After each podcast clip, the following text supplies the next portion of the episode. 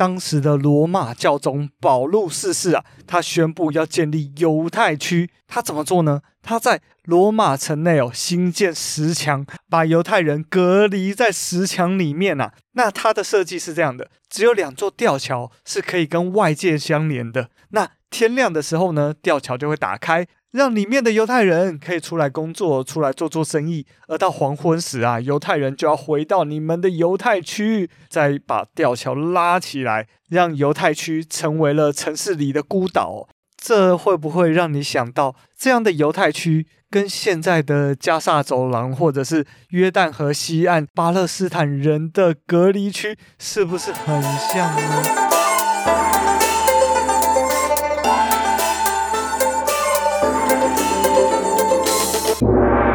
回到天下第一台，我是噗咕鸟。天下第一台是个历史时事型的频道，为您介绍各种世界上的第一，特别是台湾的第一。那今天呢，要来继续我们的以色列五十年来最大的战争——以哈战争系列的第三集哦。这一集我们要讲的是 EP 九十七，被排挤了两千年之后，犹太人是怎么从流亡各地走向复国之路的？你知道欧洲其实很早就有犹太隔离区了吗？在犹太人复国的路上，还出现过犹太恐怖主义。嘿，你是说犹太人是恐怖分子吗？嘿，没错。其实啊，犹太人当年也是被迫害的一群人，而他们也因为反迫害而做出过一些可怕的事情啊。而今天历史似乎重演了，只是犹太人身份似乎转换了。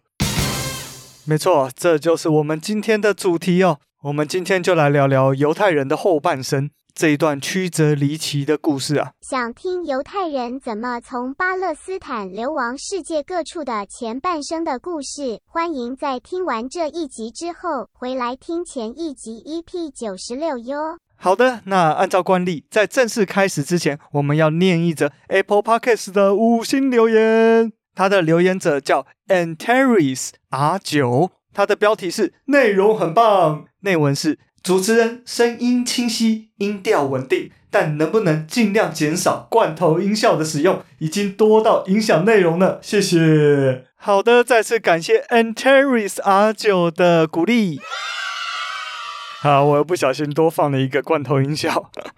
好了，那这个罐头音效使用我有发现哈，然后我保证。刚刚那个罐头音效是你最后一个会听到的人声罐头音效。那因为我自己一个人录音嘛，那其实我更喜欢的是呃有搭档的录音方式。那在我一开始的头几集也是有搭档的，而变成单口录音之后，我就一直。希望节目还是能维持这个呃有人互动的形式。那后来我就有发现有一个日本的音效网站，它是可以免费商用的。那其中就有女生的声优录制的音效，那我就觉得很好玩，就拿来用。那可能用一用就走火入魔了。好的，那其实，在上一集我就已经大量减少这个音效的使用了。那接下来我会铭记哈这个建议。并且把近期已经上架的一些节目，在删减一些音效之后重新上架。那因为 Podcast 有个好处哦，就是同一集节目我是可以重新上传音档的，所以我也会呃逐步的修改这些音档。但是请给我一些时间。好，好的，那就再次谢谢 Antares R 九的建议，谢谢。哦，对了，在正式开始之前，让我先打一下小广告哈，就是我们这两集讲的是犹太人的故事。那之后呢，我也会反过来讲巴勒斯坦人、阿拉伯人的故事，也希望借由他们的故事，让大家更了解这个阿拉伯这块地区，或者是伊斯兰教的传播，以及伊斯兰教是怎么从犹太教脱胎换骨而来的。然后呢，我也会试出哈，我访问瓜吉的节目。刚办完走中奖的瓜吉哦，在之前我就访问他了，主要是访问他的政治启蒙之路啊。毕竟选举快到了，我希望借由他政治启蒙的故事，以及他在政治路上的点点滴滴，来带给大家去思考，我们接下来应该要怎么面对接下来的总统和立委大选哦。那还有还有，就是十一月四号有一场音乐会，叫做《爱这世界》音乐会。这个音乐会呢，是由孩子的书屋这一个被我誉为台东最强 NGO 这个组织所办的音乐会。在十月四号这一天有分成下午场跟晚上场，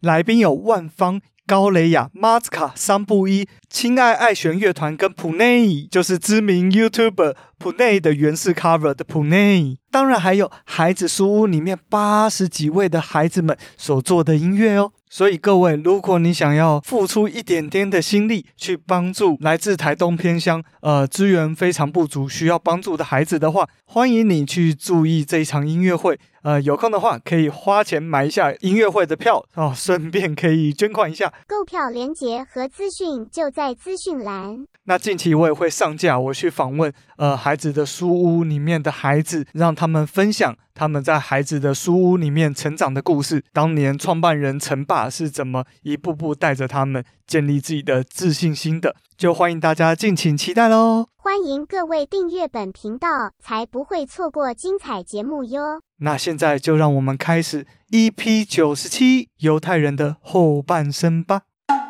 好，在 EP 九十六，我们的前一集哦，我有举了极端正统犹太教派哈雷迪他们的教派大概长什么样子嘛？那其实我上一集还没讲到的是，除了他们的已婚女性不能露小腿啊，不能露手肘和锁骨之外，他们的男生非常常出现的穿着是白色的衬衫搭上黑西装外套，加上黑裤子跟黑色的高帽。所以我上一集的 logo 特地挑了一张三位身穿哈雷迪服装的男性信徒在哭墙前面的照片哦。如果你有看过介绍哭墙的影片的话，在影片中面对着哭墙不断的点头鞠躬的人里面，应该百分之八十都是我前面说的那一种穿着。而那样穿着的人，不是哈雷迪教徒，就是在模仿哈雷迪教徒啊。那哈雷迪教徒也拒绝呃一切三 C 的产品，甚至拒绝当兵哦。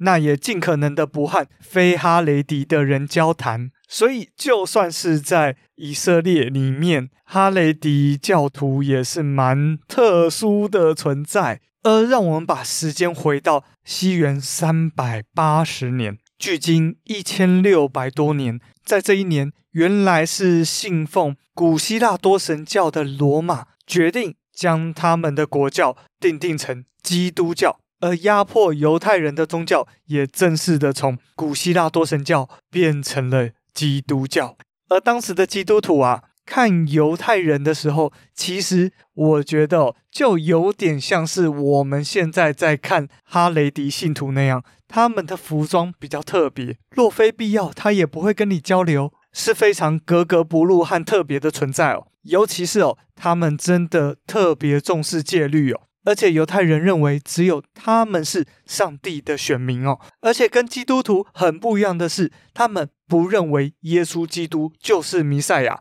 所以啊，犹太人还在等着他们的救世主降临啊。于是乎呢，在基督徒眼中哦，哎，犹太人就特别的异类哦。那基督徒觉得犹太人异类，那犹太人就觉得基督徒更异类啊。我们上一集不是有讲到摩西他拿到了上帝耶和华给他的十诫吗？那这也是他跟上帝所立的誓约。那在这个十诫里面呢、啊，他的第二条就是不能雕刻偶像，也不能崇拜偶像。但是呢，但是呢，当时的基督教会哦，也就是我们现在说的天主教，其实是会雕刻偶像的，也就是他们会做耶稣的雕像啊，会做圣母玛利亚的雕像啊。嘿，为什么呢？因为啊，在那个明智未开的年代啊，放一尊雕像就会给人肃然起敬的感觉啊，对传教非常非常的有效果啊。不然啊，当年的知识那么的不普及，圣经那么的艰涩难懂，与其要花很多时间去讲圣经里的故事，不如放一尊神像，诶，大家就肃然起敬，自然来拜了。但是犹太教徒就非常不认同这个基督徒做出这些拜偶像的行为哦，所以自然的他不可能去融入基督教，所以应该也很好理解。随着欧洲的基督教越来越壮大，这个排挤犹太人的事情啊，就会不断的在日常生活中上演。而且而且，这种排挤后来还定定在了法律上面啊。在君士坦丁大帝死后啊，这个东西罗马分裂。在西元三九九年的时候，西罗马帝国啊立了一项法律。这项法律呢规定，犹太人和其他的异教徒啊不能和基督徒结婚。而在四三九年，东罗马帝国立了一项法律，它规定啊，犹太人和其他异教徒不能在政府中担任任何的职位，也就是不能当公务员呐、而且也禁止兴建犹太教堂哦。在西元五百三十一年呐、啊，东罗马帝国又立了一项跟犹太人有关的法律啊。这条法律规定，犹太人和其他异教徒不允许在法庭上做对于基督徒不利的证词啊。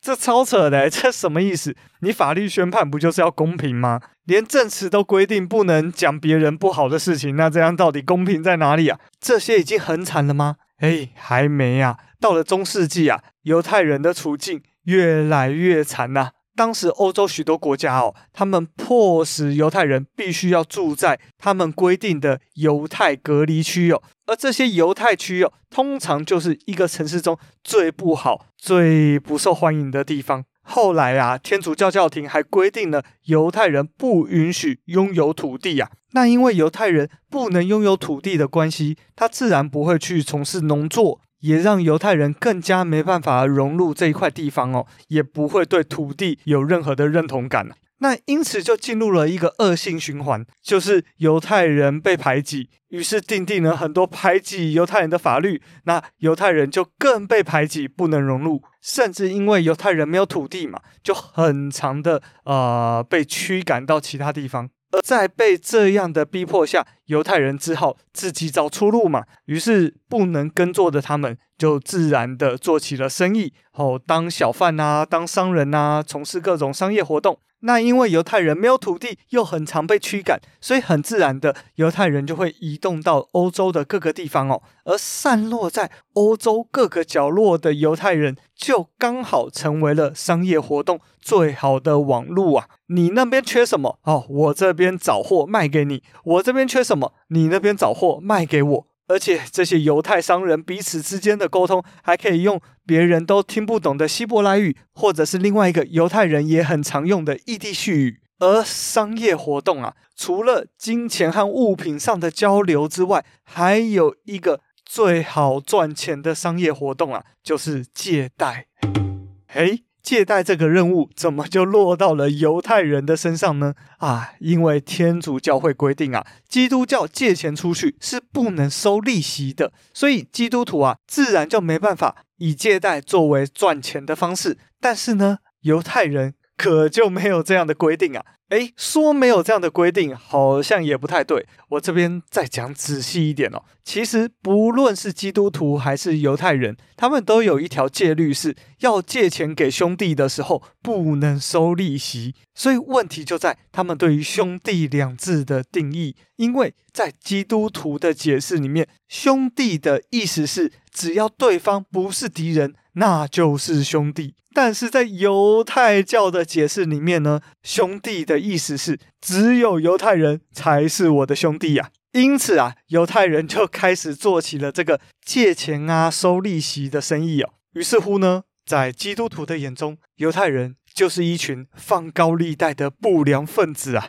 而现在我们知道，银行家那可是一个可以让你快速致富的职业啊。但是呢，当时的人们怎么会知道这件事情呢？我估计连犹太人自己也不知道，他只是被迫的要从事这个行业。但也许就是因为这个被迫啊，这个塞翁失马焉知非福啊，犹太人就这样一代一代成为了非常专精的商人跟专精的放高利贷分子啊。而各位知道什么时候最需要借钱吗？在中世纪的欧洲啊。最需要借钱的时候，就是战争的时候，因为战争总是突如其来的嘛。因此啊，因此有些犹太人呢，就成了许多欧洲贵族的债主啊，还出现专门帮贵族理财的宫廷犹太人。于是，在那时，犹太人的形象啊，就变得很贪婪，或者是战争的制造者。就像很多人凭借着阴谋论去看那些军火商一样，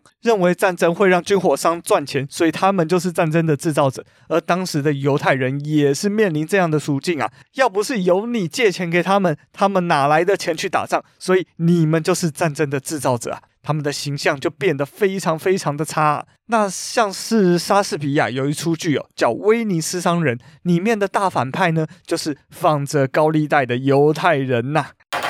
那这边我们还可以再提到一下非常荒谬的十字军东征呐。那我们都以为嘛，十字军东征是去打当时敌对的穆斯林吗？但其实啊，这个十字军在路上啊，很常大肆去抢劫犹太社区啊，扫光里面的财富，甚至直接摧毁犹太社区。而对于犹太人呢，好一点的状况下是驱赶呐，差一点的状况下就是屠杀哦。哎，这个犹太人还真的是非常非常不好当啊。而到了西元一千三百多年呐，当时啊，有一个疾病震惊了全欧洲啊。那就是传说中的黑死病。这个貌似是因为蒙古西征传到了欧洲的疾病哦，在科学不太昌明的年代啊，欧洲人对这个黑死病可是充满了恐惧啊，因为它让欧洲三分之一的人口灭亡了。那也许是很急着想要找到原因吧，有人呢就开始造谣啊，这个黑死病啊是因为犹太人在井水中下的毒啊。而这个谣言竟然被非常多人相信了，因为他们会看到，诶，犹太人因为黑死病而死的人，其实没有其他种族的人多。那当然，我们现在会知道，那是因为犹太人本来就比较少接触人群嘛，而且在犹太人的戒律里面，他们是必须保持在一个比较干净、比较整洁的状态。简单来说，就是比较重视卫生呐。那比较重视卫生，我们现在知道这样就不容易生病嘛。但是当时的欧洲人可不知道这些事情啊，就因为听信了谣言，让数以万计的犹太人被抓起来，活活烧死哦。哎呀，那再讲到这个犹太人比较干净卫生，其实还有一个故事可以跟大家分享。在一五一二年呢，有一个记录是当时的威尼斯政府啊，想要驱赶犹太的移民。但是后来没有驱赶，为什么呢？因为啊，犹太人除了是商人啊，跟这个发放贷款的人之外，还有另外一个职业是医生。因为当时啊，这个伊比利半岛，也就是现在西班牙、葡萄牙那边啊，当年呐、啊，他们很长时间是被穆斯林伊斯兰教所统治啊，而当年的阿拉伯医学其实是比欧洲进步很多很多很多的。而相较于基督徒非常抗拒穆斯林，不愿意和穆斯林做任何的交流，反而犹太人其实没有那么多的这个坚持，所以犹太人其实从穆斯林那边学到了很多医学上的知识，所以犹太教医生啊，可是比基督教医生的医术还要高明的非常非常多啊！当时的基督徒医生啊，可是只能靠法术跟祈祷。到了一五四三年，哦，这一年不得了，当时的马丁路德已经成为了开创基督新教的重要人物啊，而在努力传播着他的新思想，促使宗教改革的同时，他也面临到了犹太教徒的挑战啊。马丁路德生怕他在骂天主教以及在骂天主教廷的同时，给犹太教捡了便宜哦，哦，让这些信徒改信犹太教。而且真的也有犹太教徒这样做，于是他非常的愤怒。他在一五四三年写了一篇《犹太人和他们的谎言》，并且把这篇文章哦集结成小册子发给大家哦。他声称啊，犹太人啊渴望吸取这个基督徒的血啊，还鼓励大家杀害犹太人。到了一五五五年。当时的罗马教宗保禄四世啊，他宣布要建立犹太区。他怎么做呢？他在罗马城内哦，新建石墙，把犹太人隔离在石墙里面啊。那他的设计是这样的：只有两座吊桥是可以跟外界相连的。那天亮的时候呢，吊桥就会打开。让里面的犹太人可以出来工作，出来做做生意，而到黄昏时啊，犹太人就要回到你们的犹太区，然后再把吊桥拉起来，让犹太区成为了城市里的孤岛。那当时啊，他们这样的设计是希望哦，集中犹太人之后，基督徒的牧师啊，就可以走进犹太区，呃，很快的去登门拜访，去传教。那殊不知啊，这个计划其实彻底的失败啊，因为每年受洗成为基督徒的犹太人呐、其实屈指可数啊。而这会不会让你想到，这样的犹太区跟现在的加萨走廊，或者是约旦河西岸那一边的巴勒斯坦人的隔离区，是不是很像呢？现在的以色列啊，就用这样子的高墙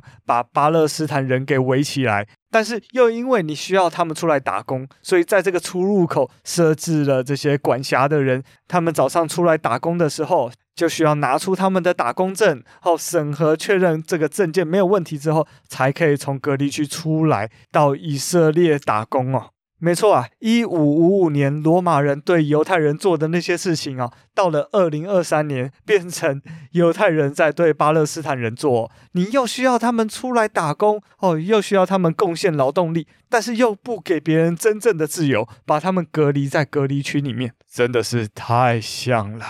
好，时间又过了两百年，到了一七七零年呐、啊。当时欧洲正在兴起启蒙运动，而启蒙运动很重要的一点就是挑战基督教的神学思想。不管是天主教还是基督新教，他们都强调哈要把神放在人的前面哈。那启蒙运动呢，就是人应该要摆在神的前面。所以这样子呢，原来的思考就会是：哎，我们是不同宗教的信徒，变成我们都是人，只是我们信仰不一样。而这样的想法，其实也在犹太社区给萌发起来了。犹太人呢，也发起了他们的启蒙运动哦。很多的犹太哲学家开始鼓吹复兴希伯来语，让这个当时只存在在圣经上的死语言，变成了日常可以用的语言。打破了这个语言的神性啊，也让这个犹太人变得有自信。与此同时呢，开始融入周边的社会哦，不要只活在这个犹太社区的泡泡里面哦。嘿，我这边再仔细解释一下哦，因为啊，这个很多犹太人呐、啊，只敢在犹太社区里面活动。某个层面啊，其实就是没有自信，哦，不敢跟外界社会接触，怕一接触外界的社会就会丧失掉原来身为犹太人的骄傲啊。但其实就是没有自信，才不敢与外界接触。而当你现在有了这个希伯来语变成一个活语言，平常就是用希伯来语在做日常的对话的时候，诶，你就有一个民族自信心，而你就不会害怕跟外界接触之后会丧失掉自己原来的东西。所以犹太人就渐渐的与外界接触，并且融入当地的社会。在一七九一年哦，法国当时已经是大革命之后进入到了拿破仑执政的期间了。当时这个法律面前人人平等的理念哦。越来越普及，拿破仑呢，因此就展开了一系列的改革，像是离婚合法化啊，还有本集最重要的犹太解放运动。法国成为了第一个赋予犹太人平等法律权利的欧洲国家。接着呢，像是丹麦啊、英国啊、瑞典，也在这个启蒙时期改变了对于犹太人的歧视政策啊。犹太人不用再住在犹太隔离区，犹太人也在法律上跟大家平等了，哈，一样可以拥有土地的权利等等。于是犹太人又再一波的移动，移动到了这一些对犹太人比较友善的地方。那也因为启蒙运动的成功哦，让很多犹太人哦，为了表现出来，呃，自己有融入哦当地的社会，在德国发动第一次世界大战的期间呐、竟然还有不少犹太人参军去加入德军哦，牺牲生命去帮德国人打仗啊！这个对比二战时期这个德国纳粹残害犹太人的故事，真的是哎不胜唏嘘啊！那有人提倡要积极融入当地的社会，让犹太人成为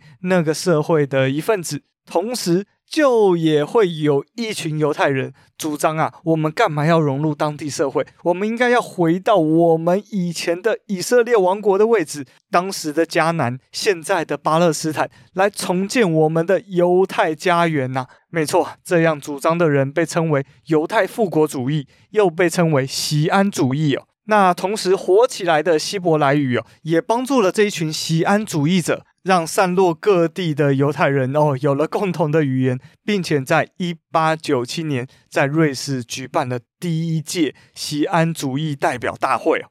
而当时会有锡安主义，其实也是因为呃比较保守的欧洲国家哦，对犹太人这个根深蒂固的排挤，还是没办法那么快的改变哦。例如哪个国家特别保守呢？好，一九零三年，俄罗斯当时做了一件事情啊，他们的秘密警察根据一本小说，呃，故意撰写了一个污蔑犹太人的书。叫做《锡安长老的议定书》哦，这本书另一个中文翻译是《锡安长老会纪要》。那里面呢，就是讲到这个犹太教啊，都是一群坏分子啊，他们都在背后偷偷的运作，试图掌握整个世界啊。而这个阴谋论不但传遍了整个俄罗斯，后来还传到了欧洲以及德国。这个等一下会继续提到啊。那时间来到了一九一七年哦，这一年对于俄罗斯是大日子啊，因为当年的布尔什维克啊，也就是后来的苏联共产党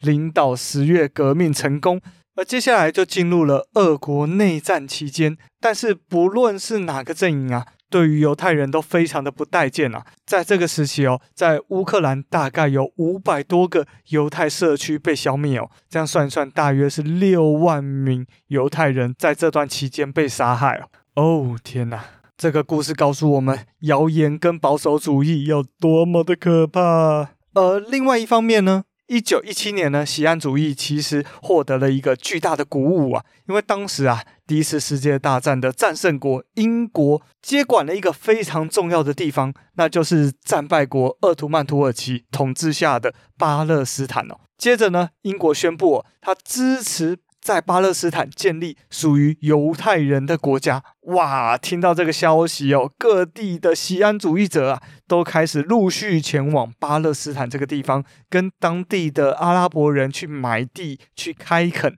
到了一九二二年，在巴勒斯坦这块地方啊，犹太的人口占比就已经来到了十一趴哦。那这段期间，大体上来说是犹太人跟阿拉伯人和平混居的时期啊。但其实也开始零星的出现犹太人跟阿拉伯人零星的冲突哦，也开始出现了比较激进的犹太人他们成立的武装组织哦。而到了一九三三年，哇，这一年不得了，纳粹党在德国执政啦。而前面有说到，这段期间很努力融入德国社会的犹太人，被希特勒拿出来当作是德国的敌人呐、犹太人被希特勒形容成为德国的利益占有者哦，把德国一蹶不振的经济哦，全都推给犹太人，说都是这些善于经商的德国人的错，是他们压榨德国人呐、所以德国政府啊，高举反犹主义的大旗啊。前面说的谣言啊，西安长老会纪要被希特勒要求印制在德国的课本里啊，这当然的、迫使不少犹太人选择前往巴勒斯坦啊。所以这段期间啊，随着这个危机感越来越强烈啊，犹太复国主义也开始越来越极端，而越来越多的犹太人移民到巴勒斯坦，也影响到原来居住在这里的阿拉伯人。感到备受威胁！那接着呢，就是二次世界大战爆发哦，然后就是我 EP 九十五里面有讲到的这个集中营的事情啊。但是呢，我今天想说再补充一些细节哦，呃，像是啊，这个二战期间德国纳粹的集中营，是不是就有点像哦，进击的巨人？不知道大家有没有看过？在比较后面的篇章啊，马雷政府为了区分不同等级的艾尔迪亚人哦，会要求他们带上不同种类的马雷臂章哦。而在真实世界啊，在纳粹集中营里面，不同的人也会带上不同的臂章，像是犹太人。就要带上红色的三角形臂章哦。而当时啊，其实不只有犹太人会被抓到集中营哦，无政府主义者啊、共产主义者啊、共济会会员呐、罪犯呐、智力障碍者啊、精神病患呐、流浪汉呐、同性恋呐、吉普赛人呐，还有其他非主流宗教的信徒等等等哦。还有还有，我在 EP 六的时候有讲到这个世界语的使用者啊，在纳粹和苏联也都被迫害啊。这个纳粹把世界语使用者送到了集中营。而苏联把世界语使用者送进了劳改营呐、啊，而其中很大很大的原因是因为世界语的发明者是犹太人哦，而且希特勒还说啊，世界语是一门集合全世界犹太人的语言呐、啊，哇，这个再搭上了西安长老会纪要这样的阴谋论，是不是就很完美结合了这个犹太人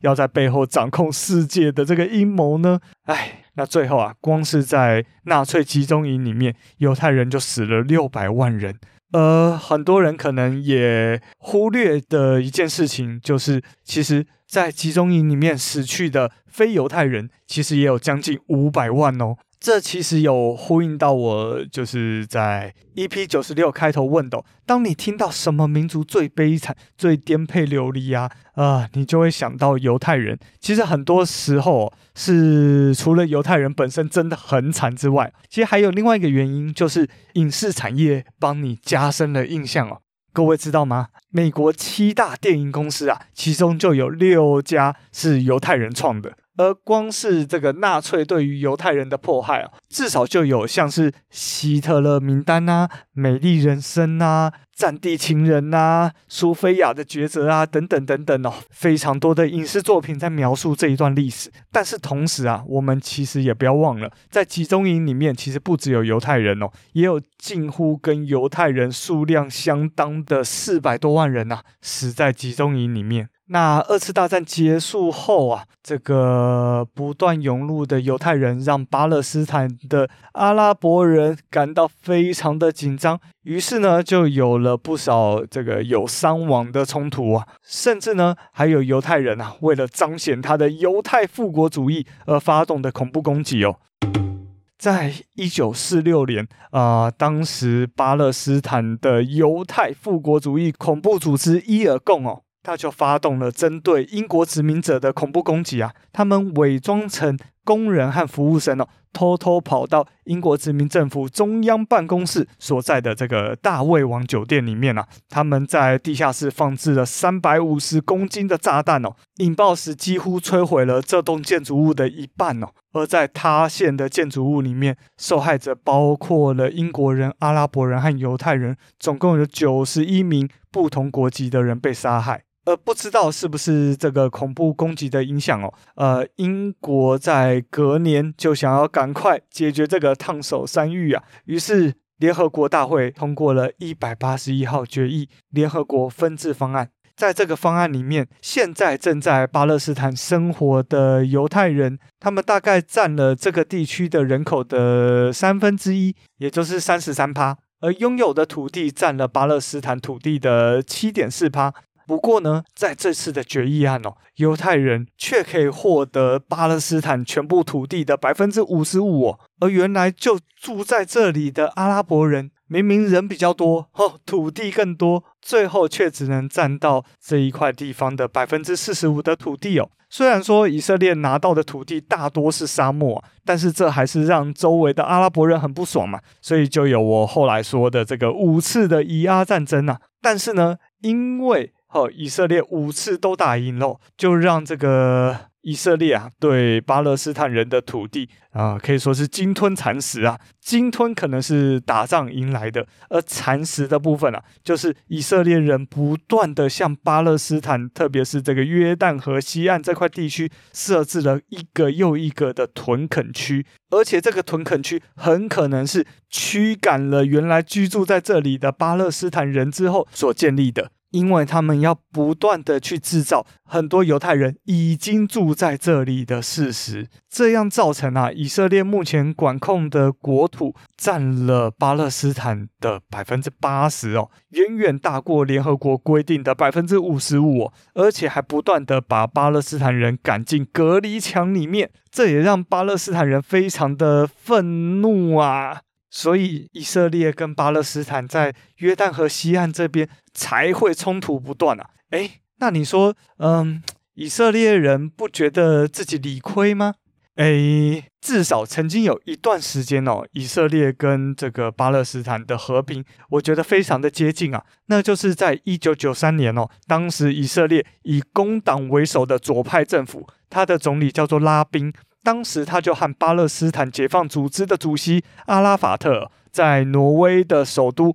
奥斯陆，当时秘密的会面，并且达成了和平协议，称之为奥斯陆协议哦。在这个奥斯陆协议里面呢，双方都承认彼此为彼此人民的合法代表，而巴勒斯坦解放组织放弃恐怖主义等暴力路线哦，也放弃摧毁以色列这个国家的主张哦，而以色列呢，则是会从像是加萨走廊、还有约旦河西岸等等的部分来撤退他的军队，并且交给巴勒斯坦的自治政府管理。哇哦，这份协议哦，其实曾经啊，给双方的人民带来了和平的希望。认为啊，日后呢，可能就会往着这个以色列国跟巴勒斯坦国哦，双边都建国并且建交，而且这两个国家一起都在联合国里面哦，和平的相处，这该是多美好的未来啊！因此啊，以色列总理拉宾啊，跟外交部长佩雷斯，还有巴勒斯坦解放组织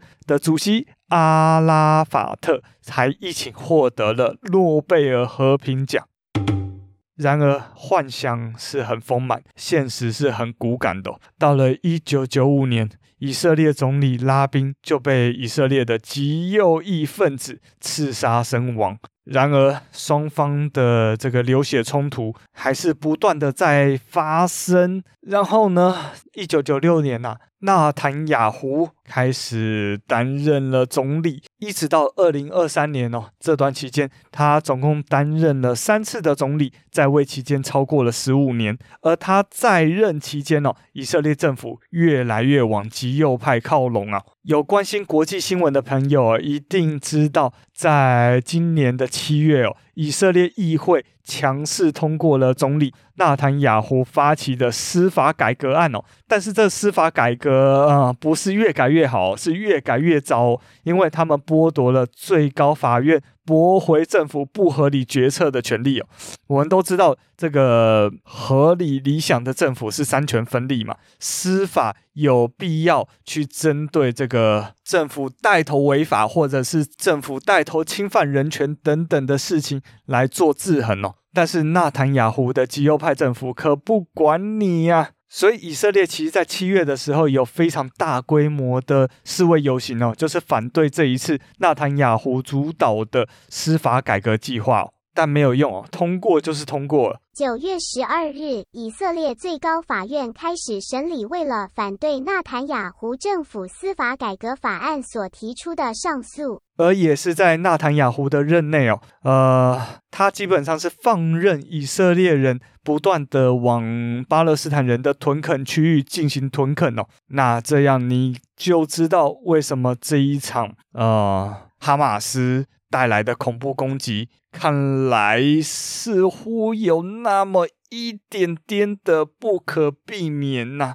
当然，我不是说哈马斯做的是对的，哈马斯做的绝对是错的。他们不应该去攻击平民，平民都是这一场战争、这一场冲突的牺牲者。但是我想要说的是，除了这场战争之外，我们也要好好的去探究这场战争背后可能的成因，来避免下一次战争的发生。那我这边就劝一下纳坦雅胡，呃，在进行加萨地区的镇压的时候，务必要小心啊，千万不要惹毛原来要跟你交好的，例如沙乌地阿拉伯等等的国家哦。哈马斯可是伊斯兰逊尼派啊，而沙乌地阿拉伯等等的阿拉伯国家大部分也是逊尼派啊，所以啊，请务必小心。尽可能、尽可能的不要伤害到平民啊！好了，这里是天下第一台，我是噗咕鸟，这一集就到这边。如果喜欢我的节目，请在 Apple Podcast 给我五星评价，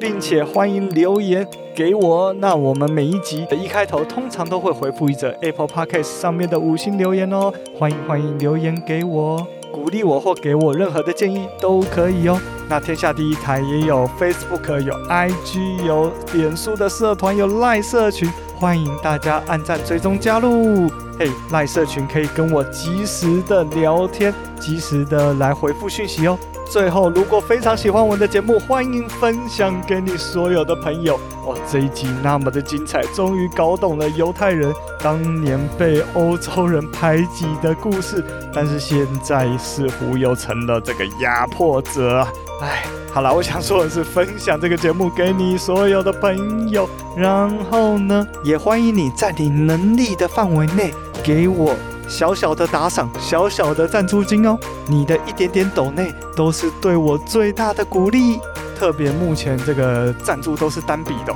所以如果你喜欢我的节目内容，欢迎你目前多多来这个赞助一下，好，让我继续活下去，让我多买几本书来介绍更精彩的故事给大家。好，这里是天下第一台，我是布谷鸟，我们下一集应该会放瓜吉的访问吧。好，那我们下一集见喽。